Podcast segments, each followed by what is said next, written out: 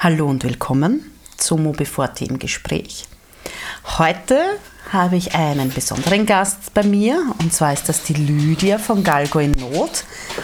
Und falls ihr Getripple, Gegrunze und sonstige Laute hört, es sind auch noch meine zwei, und jetzt wird's lustig, meine zwei Möpse äh, bei uns und vielleicht kommt sogar noch die Galga Marie dazu.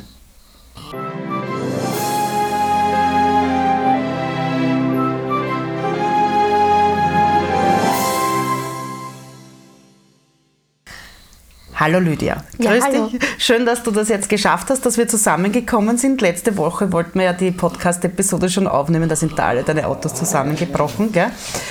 Ähm, und ich habe ja meine Galga Marie von dir. Stimmt. Und kannst du, kannst du meinen Hörerinnen und Hörern einmal verraten, was der Galgo für ein Hund ist und ja, woher der kommt und äh, warum du dich für Galgo in Not so engagierst? Also, der Galgo ist ein spanischer Windhund. Dazu gekommen bin ich eigentlich vor jetzt schon fast 13 Jahren. Da habe ich meinen eigenen Galgo adoptiert, den ersten, den Paco, und bin dann irgendwie mit den Leuten vom Verein in Kontakt geblieben. Und so bin ich dann in die Tierschutzgeschichte gerutscht. Ja, sind ganz, ganz super sensible Hunde, die, ne- die nehmen einen dann wirklich gefangen vom ersten Moment an. Und so habe ich beschlossen, dass man da noch einige retten muss. Warum ist der Galgo rettungswürdig oder was macht das aus, dass man sich für einen Galgo so massiv einsetzt?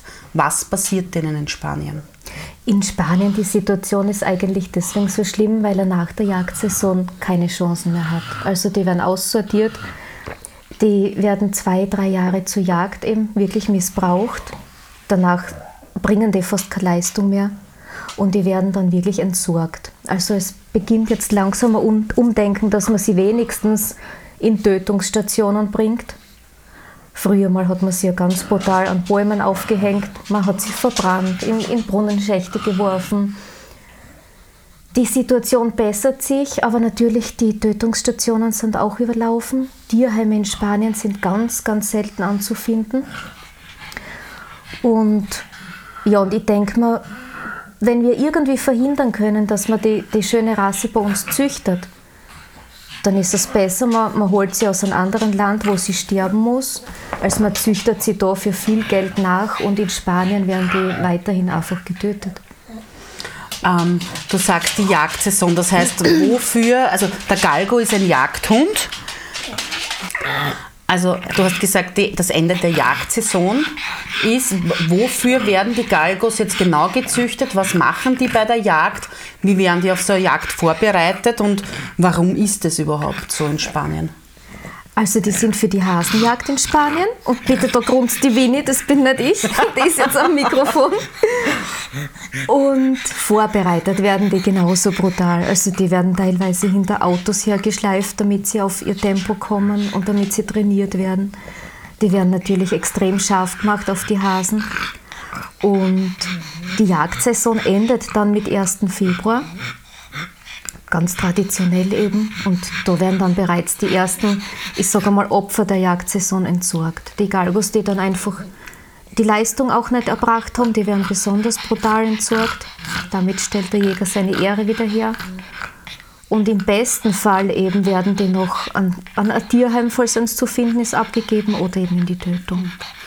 Ähm, ich habe jetzt mein Mariechen von dir und für mich stellt sich natürlich die Frage, was ist der Marie passiert und wie wird dann ein Hund ausgesucht, dass er nach Österreich kommt?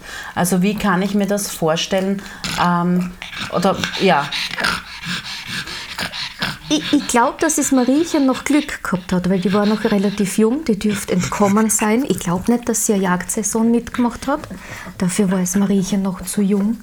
Und sie wirkt auch sehr unversehrt und, und sie bringt keine Ängste mit. Normalerweise sind die Hunde dann sehr verschreckt und traumatisiert. Das Mariechen dürfte entkommen sein.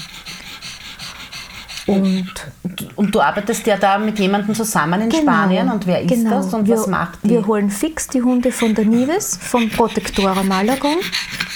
Und es passiert meistens so, dass, dass die Nives mir per WhatsApp ein Foto schickt, wenn sie gerade wieder einen Galgo einfängt oder reinkriegt.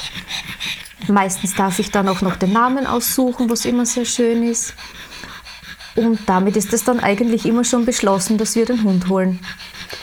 Und die Nives ist ja da in Spanien eine ganz besondere Person und auch eine, sage ich einmal, mit ein bisschen einem Seltenheitswert, weil sie ist ja wirklich eine Tierschützerin. Ja, das stimmt. Ähm, du hast mir einmal, wie ich, wie, wie ich, eigentlich, wie ich die Marie geholt habe, hast mir ja was erzählt von der Nives, wie das so zugeht und du warst selber auch schon mal mhm. in, in Spanien im Tierheim. Kannst du uns da ein bisschen was erzählen über deine Zeit, wie du dort geholfen hast und wie die Arbeit von der Nives in diesem Tierheim ist? Und meine Frage, ist das jetzt ein Tierheim oder ist das eine, eine, eine Tötungsstation? Ja, ich war zweimal bei der Nives mithelfen und bei der Nives, das ist definitiv ein Tierheim. Es ist keine Tötungsstation. Bei der Nives sind auch alle Rassen vertreten, ganz viel auch Schäfermischlinge und eher so die, die Rasse, die man bei uns als Kampfhund bezeichnen würde, aber auch durchwegs liebe Hunde. Die Nives macht für mich so besonders, weil sie eben wirklich jeden Hund aufnimmt. Und was ich festgestellt habe, die Hunde von dort sind extrem sozialisiert, weil sie jeden Tag Freilauf miteinander haben.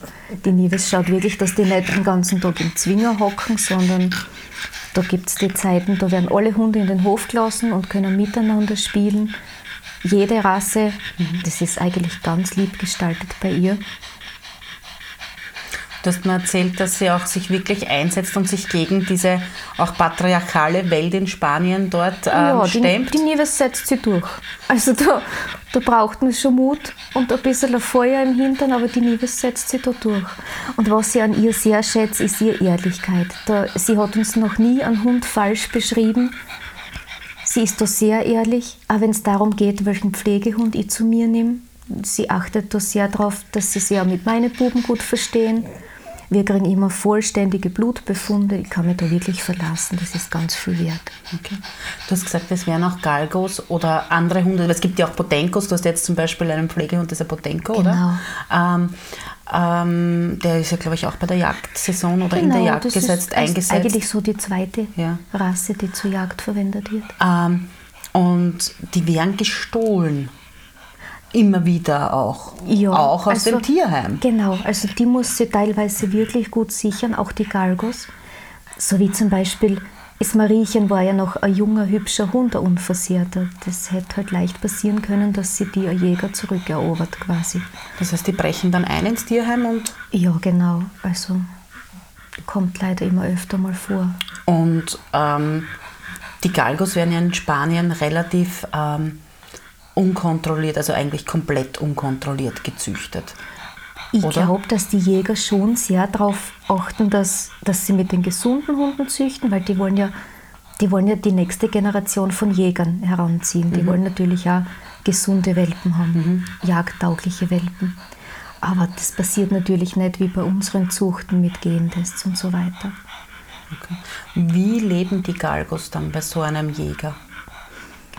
Ich glaube, dass es da schon ganz, ganz viele verschiedene Arten gibt. Leider die meisten immer noch in, in so Verschlägen, Zwingerhaltungen, Verschläge eben, wie gesagt.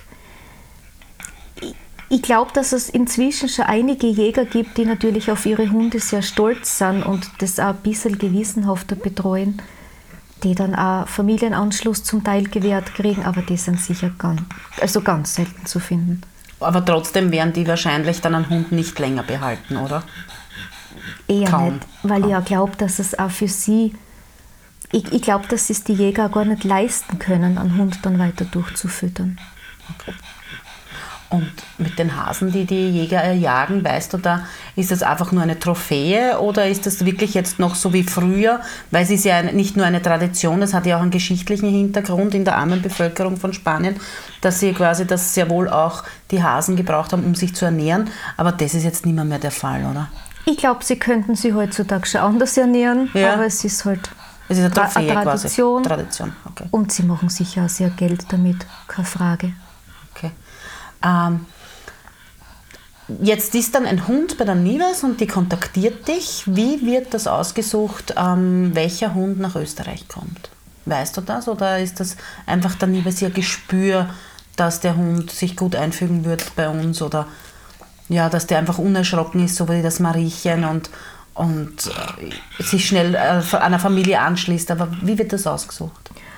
Sie ist da schon sehr ehrlich in der Beschreibung eben.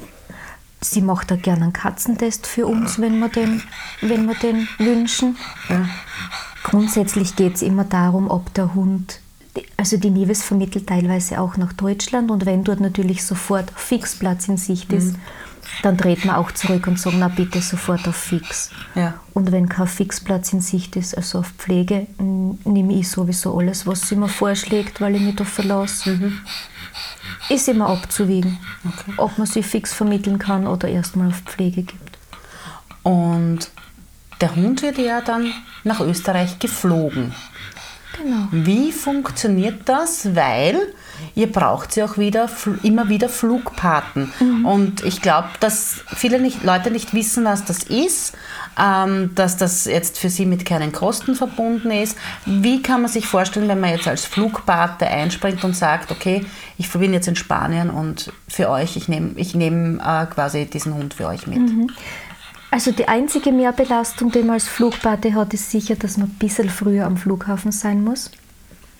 Zwei Stunden früher wäre gut, weil der Hund noch mit eingebucht werden muss, also mit eingecheckt. Der muss nämlich noch durch den Zoll und der wird auch noch gesichtet, ob er gesund ist und flugtauglich. Das nimmt ein bisschen Zeit in Anspruch. Aber die Kosten für den, für den Flug, den tragen wir, also vom Hund natürlich nur. Die Nieves begleitet es auch bis zu dem Zeitpunkt, wo der Hund verladen wird. Also man wird da nicht allein gelassen damit. Und in Wien wartet schon immer jemand von uns. Es ist eben wirklich nur das früher am Flughafen sein. Wenn man zum Beispiel einen Flug hat, mit, wo man nur umsteigt in Madrid, dann geht sich das schon schwer aus bei den Zwischenlandungen. Und in Wien bei der Ankunft vielleicht, dass man ab und zu auf die Boxen länger warten muss. Ansonsten hat man da keine, keine Berührung oder keine zusätzlichen Kosten. Aber der, der Hund kann quasi nur mitfliegen, wenn er so einen Hund, Ja, also so einen genau. Flugbutton hat. So, das ist jetzt die Marie, die jetzt reingekommen ist vom Schweinsohrlikauern, die jetzt mit ihrem langen Schwanz überall dagegen schlägt. Ja, Und kommst sie auch versucht noch rauf? jetzt zu kuscheln. Kommst Ja. auch noch rauf. Ja, ich kann euch leider kein Video jetzt äh, schicken, aber wir haben jetzt gerade Hundeparty, ja? Zwei Möpse und ein Galgo. ähm, du hast ja jetzt gerade einen süßen Potenko-Burschen bei dir als ähm, Pflegehund, der witzig ganz klein ist und das dir ganz arge Geschichte gemacht. Du bist hingeflogen, hast den Hund geholt und bist am gleichen Tag wieder retour geflogen. Ja, ne? und zwar in der Nacht nach der Weihnachtsfeier. also ich bin von der Weihnachtsfeier weg zu meinem Flixbus nach Wien gefahren, Ja. in den Flieger eingestiegen, nach Madrid geflogen und wieder retour. Warum? Es war der Zeitpunkt so günstig an dem Tag, also Ja. zum Eingewöhnen. Und wir haben einfach zu dem Zeitpunkt überhaupt keinen Flugpaten gefunden. Und dann habe ich eben nachgeschaut. Wir hätten einen Flug nach München gehabt, aber wenn ich mich ins Auto setze und nach München fahre und von dort den Hund hole, um das Geld habe ich halt fliegen auch schon können. Ja. Das war dann eigentlich ausschlaggebend, dass ich sage, gut, dann suchen wir uns den Termin aus, so wie er am besten passt. Die Kosten sind die gleichen. Und es war schön, die Nieves wieder zu sehen, muss ich ehrlich sagen. Und jetzt ist der kleine Bub bei dir. Genau. Der ist ja herzig, der ist ja viel kleiner als alle anderen, Der oder? ist wirklich ein Winzling, also der hat so Dackelgröße. Ganz ein lustiges Kerlchen und er taut gerade auf. Also ich bin gespannt, wann er, uns, wann er uns zeigt, wer er wirklich ist. Okay, das heißt, das ist ein Hund, der wahrscheinlich schon ein bisschen was mitgemacht hat. Ja, ganz sicher. Also im Gegensatz zur Marie. Ja, er ist vorsichtig am Anfang, aber aufgeschlossen. Er traut sich nur noch nicht so ganz frech sein, aber das, das wird noch. Das wird schon noch. Ähm, du hast mir vorher erzählt, wie wir so ein bisschen noch geplauscht haben und Kaffee getrunken haben, ähm, dass das neue Tierschutzgesetz euch eure Arbeit und wahrscheinlich nicht nur eurem Verein, eurem Verein, sondern vielen Tierschutzvereinen die Ar- Arbeit extrem erschwert. Kannst du erzählen, was, das, was dieses neue Tierschutzgesetz anders macht und, und was das für euch und für eure Arbeit jetzt bedeutet? Also für uns würde es bedeuten, weil wir haben natürlich versucht, die Bewilligung zu kriegen, die wir bräuchten nach dem neuen Tierschutzgesetz. Was ist das für eine Bewilligung? Ähm, wir müssten eigentlich äh, Betriebsstätte, eine Betriebsstättengenehmigung in Österreich bekommen. Das ist bei uns aber abgewiesen worden, weil ich keinen Quarantäneraum bauen kann und weil ich berufstätig bin. Also die haben das wirklich darauf begründet, ich kann keinen Hund separieren, wenn, wenn einer krank kommt, was ja völliger Schwachsinn ist, weil ich habe noch nie einen kranken Hund geholt, den ich in Quarantäne setzen hätte müssen, weil dann hätte er eh nicht fliegen dürfen, dann hätte er gar nicht ausreisen und da einreisen dürfen. Und du hast ja auch gesagt, die, die Nives macht ja auch Blutuntersuchungen, weil ich habe Genau. ja für die Marie einen ganzen, ein ganzes Konvolut an, an, an Ja, Bluttests und so eben, weiter mitbekommen. Eben. Sie, ja. macht das, sie macht das wirklich sehr gewissenhaft und es war bei uns noch nie nötig, dass wir einen Hund in Quarantäne setzen. Und ich finde es auch ehrlich gesagt, ich habe, wenn es hochkommt, fünf Pflegehunde pro Jahr und immer nur hintereinander. Ich kann dafür keinen Quarantäneraum bauen zu deren, zu deren Vor Vorgaben, weil der muss 15 Quadratmeter haben, voll verfließt. Er muss beheizbar sein natürlich, Wasseranschluss. Und ich müsste den Hund dort halt wirklich separieren. Erstens will ich den Hund nicht separieren, weil ich sehe das halt, ich sehe nur einen Sinn darin, wenn ich den in die Familie einglieder und vorbereite. Das ist das Wichtigste bei uns, dass der Familienanschluss hat und mit uns lebt und das kennenlernt. Ich brauche ihn nicht draufholen, wenn ich ihn dann in sein Zimmer sperre und von den anderen trenne. Und bei fünf Pflegehunden im Jahr, die aus, außerdem mit Blutattest kommen, ist das völliger Schwachsinn, ja. Und auch wegen der Berufstätigkeit finde ich es halt wirklich extrem blöd, weil ich könnte jetzt zum Beispiel hergehen und mir fünf Hunde gleichzeitig kaufen und heimtun und keiner wird schauen, ob ich berufstätig bin. Aber ich darf mir nicht einen Pflegehund haben tun. Das untersagen sie mir. Okay, was, das heißt, momentan ist bei, bei Galgo in Not, weil du keine Betriebsstätte hast, auch sozusagen ähm, äh, Hundeaufnahmestopp oder, oder wie darf ich das jetzt sehen? Das heißt, ihr könnt jetzt momentan gar nicht, auch wenn ihr wolltet, einen Hund retten. Genau. Also offiziell, offiziell ist mein derzeitiger Potenko ein fixes Mitglied. Ich habe ihn angemeldet bei der Gemeinde, auch zu Animal Data. Ich habe also quasi jetzt eine Adoption simuliert. Ich dürfte nach vier Monaten darf der Hund einen neuen Platz suchen, aber nur von privat zu privat. Okay. Es wird natürlich auffällig, wenn ich fünfmal im Jahr mir einen Hund adoptiere und weitergebe. Da sind wir noch am Prüfen. Wir haben unter unseren Adoptanten eine ganz liebe Anwältin, die schaut, ob man. Ja, wir sind kurz unterbrochen worden da. Nicht damenhaft, Marie. Nicht Aber wir damenhaft. probieren da halt gerade irgendwie ein Schlupfloch finden, damit wir wenigstens so weitermachen. Meine Sorge dabei ist nur, dass wir nicht mehr seriös wirken. Wenn wir anfangen, jetzt Hunde privat vermitteln und den Verein nur mehr zum Spendensammeln betreiben. Ja, aber vielleicht, ich meine, jetzt dadurch, dass das artikuliert wird, nur zur Information, Mops spielt mit Galgo oder umgekehrt. ähm, andererseits jetzt dadurch, wenn die Leute diese Podcast-Folge hören, ähm, verstehen sie vielleicht auch den Hintergrund, warum es so gemacht wird. Aber seit wann gilt denn dieses Gesetz? Seit 1. Juli 2018 und es hat dann, da haben wir auch eben schon die Bewilligung angesucht. Dann muss man ehrlich sagen, haben sie die lieben Behörden über ein halbes Jahr Zeit lassen. Okay. Obwohl ich mir immer sofort Zeit für alle Termine genommen habe, für alle Begehungen bei mir. Ich habe ein Betriebskonzept eingereicht, ich habe Betreuungsverträge mit Tierärzten abgeschlossen, habe alles fristgerecht vorgelegt. Und sie haben mir dann eigentlich sieben Monate auf einen Negativbescheid warten lassen, für den wir jetzt noch 137 Euro zahlen dürfen. Halleluja. Also es ist alles mitsamt sehr ärgerlich und im Nachhinein denke ich mir, hätte es gar nicht angesucht. Okay. Aber natürlich wollten wir einen offiziellen Weg gehen. Es war, es war immer unser Weg, dass wir nichts hintenrum machen brauchen. Ja, was ist? Du Mal- freche Tüte, komm her. ja. Marie tut gerade Schossi sitzen versuchen. Was bei einem Und Galgo. Und küssen, ja. Ganz nass küssen.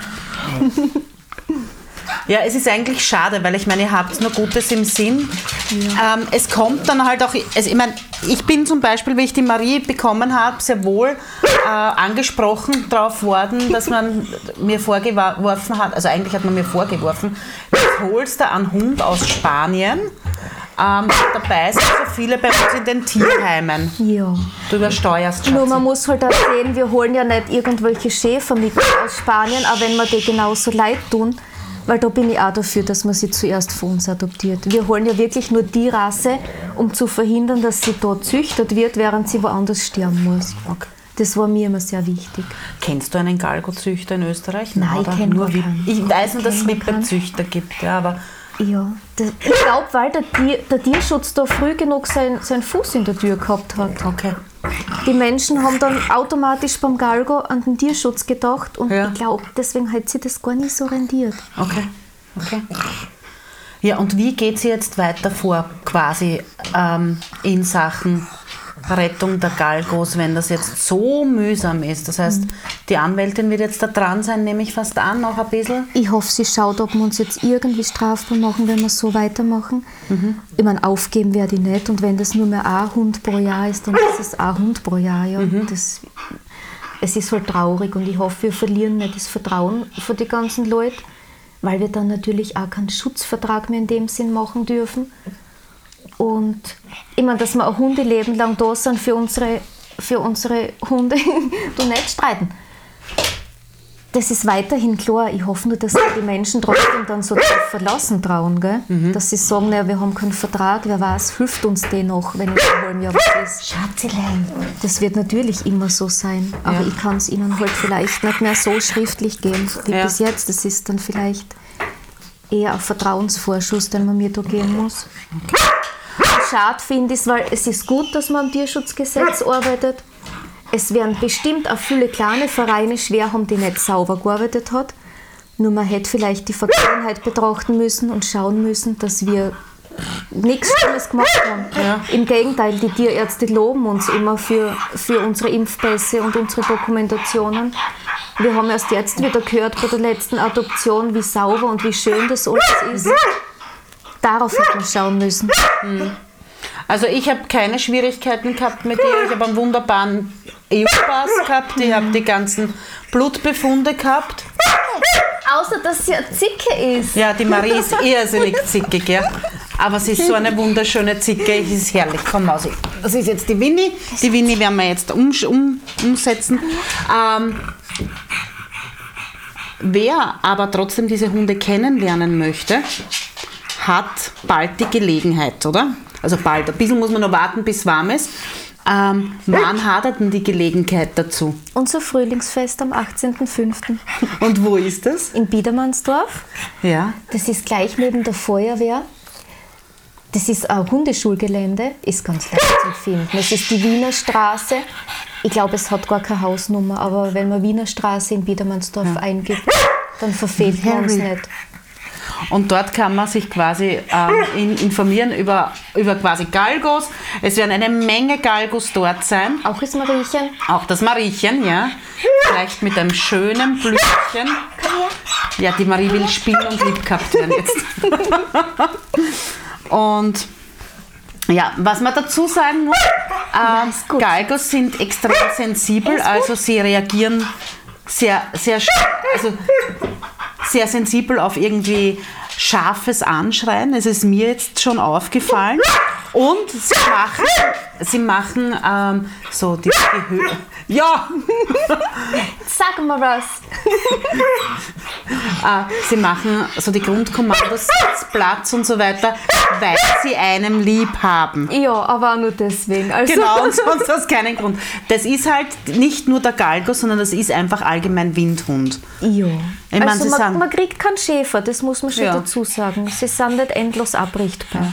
Aber sie sind wunderbare Hunde und auch unter den Galgos gibt es bereits Therapiehunde und Schulhunde, weil der Marie ihr, ihr Begleitfundhund ähm, ist ja, glaub, hat ja, glaube ich, jetzt sogar schon eine Prüfung erledigt. Ja. Ist sie nicht ein Therapiehund oder Schul und irgend sowas ist sie.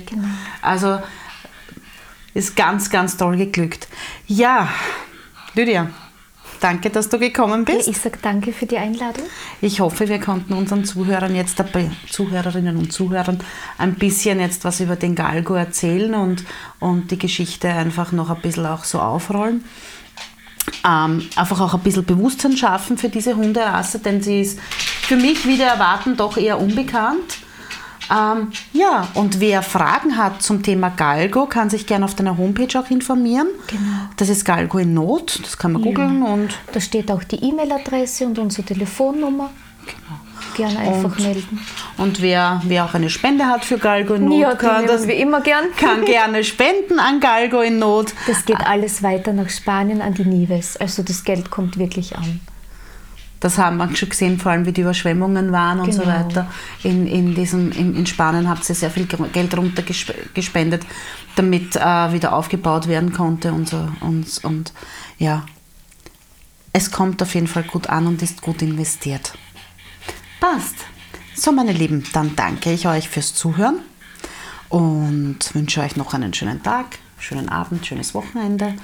Und ja, vielleicht bis zum nächsten Mal bei Mobi Forti im Gespräch. Danke, tschüss.